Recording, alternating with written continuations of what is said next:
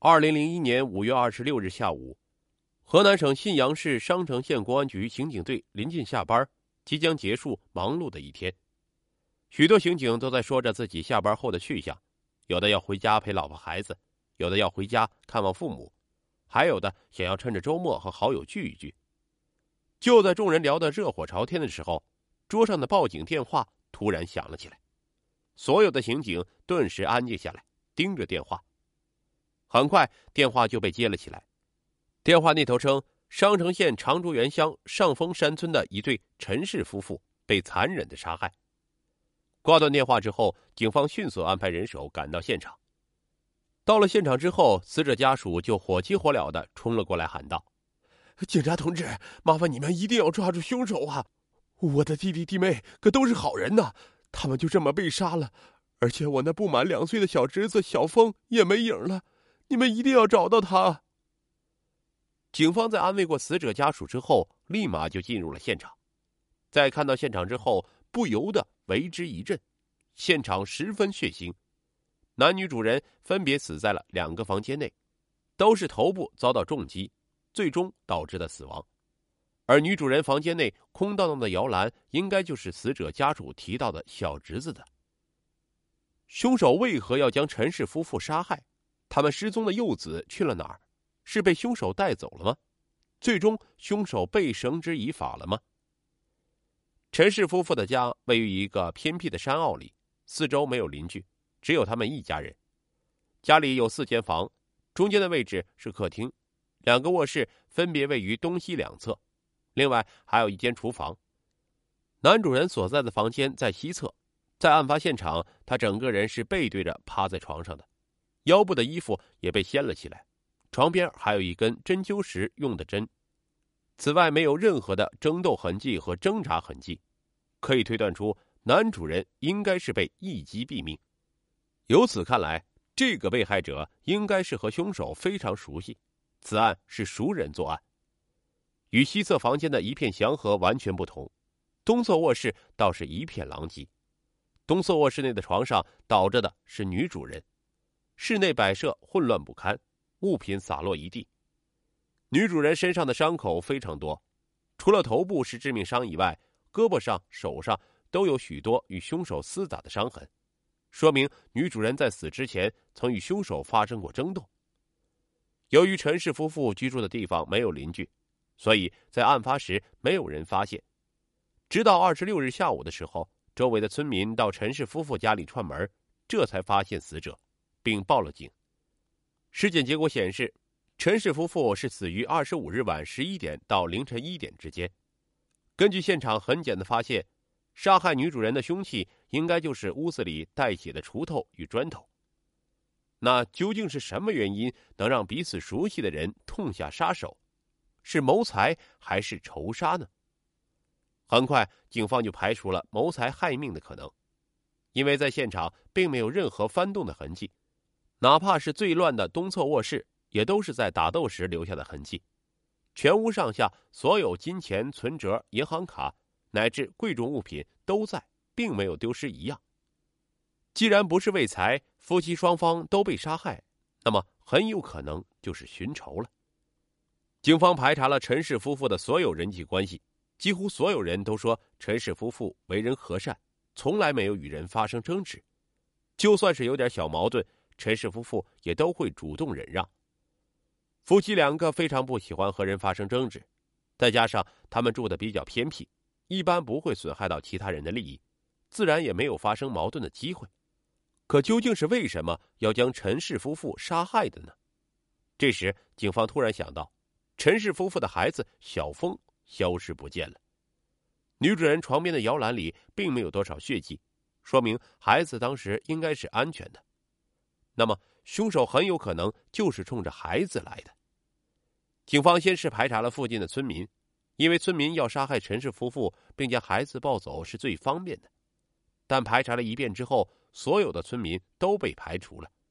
而就在排查村民的过程中，警方得到了一条非常重要的线索：最近村子里来了一个游医，四处为人治病，并且一直居住在陈氏夫妇的家里。据说陈氏夫妇两人很早之前就认识这名游医，双方的关系还挺不错的。每次游医来到商城的时候，都会居住在陈氏夫妇的家里，并且陈氏夫妇还会介绍村里的村民给游医医治。据村民所说，游医姓张，具体名字没有人知道，也没人问过。身材大约是一米六多一点，满脸的络腮胡，口音听起来像湖北麻城人。更可疑的是，在陈氏夫妇遇害后，张医生也随之消失。如果嫌疑人真的是这位张医生，那么一切都解释通了。根据案发现场可以推断，二十五日晚上，张医生跟陈氏夫妇像往常一样吃了饭。吃完饭之后，张医生要以给男主人针灸为由，将陈先生带到了自己暂时居住的东侧卧室。这也就解释了陈先生旁边为什么会有针灸针的原因。而陈先生的妻子因为要哄孩子睡觉，就没有跟着去。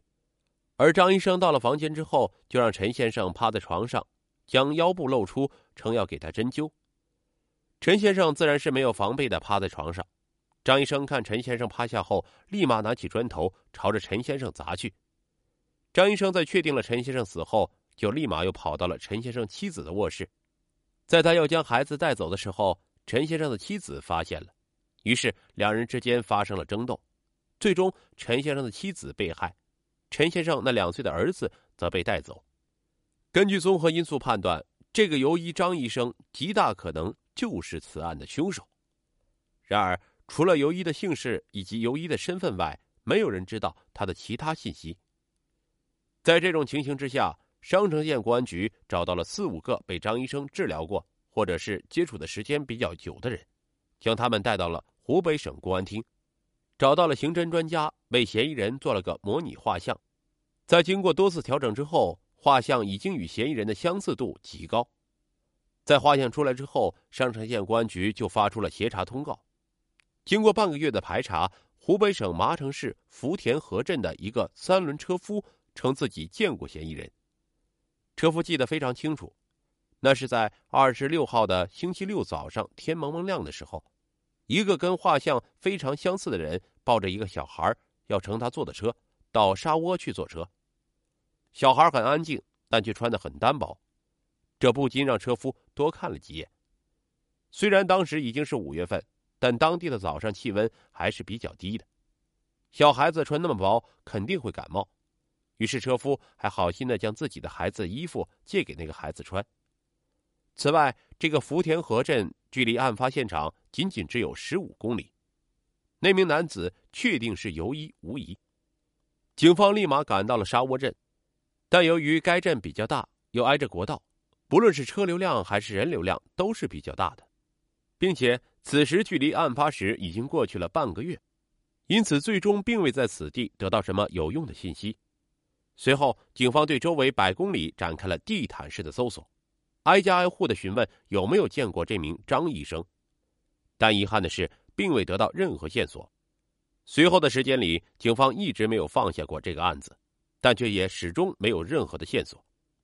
直到二零零六年，商城警方接到了群众的举报，称湖北省红安县有一名姓戴的游医，与警方所寻找的张医生非常相似，但由于游医的行踪不定。商城警方经过四个月的调查，才终于将这名游医抓到。即使这名游医不断说自己不是警方要找的人，但为了万无一失，商城警方还是将他带到了上峰山村，让村民进行指认。这名游医刚一开口，上峰山村的村民就立马否定了，他并不是张医生，因为这名游医一口红安话，而张医生是麻城口音。线索到此再次中断。商城警方的心里是五味杂陈，他们觉得非常对不住陈氏夫妇。在接下来的十几年里，每一年商城警方都会将案子的卷宗再次拿出来分析调查。遇到有任何相关的举报，警方不论多远都会跑到这个地方进行调查，但却一次次的失望而归。关注陈氏夫妇案子的不仅仅是只有警方，死者的家属也都在积极寻找着丢失的孩子。特别是孩子的伯父，十几年如一日的寻找，只要有人说哪里有个孩子和小峰长得相似，陈家人就会立马跑去确定。就这样，商城的警方以及陈家人十几年来一直在不断的寻找，但始终没能找到孩子或者是那个游医。随着时间的发展，刑侦手段也越来越多，特别是 DNA 检测发展迅猛。商城公安局就想着将案发现场的物证进行 DNA 检测，看能不能有什么新的线索。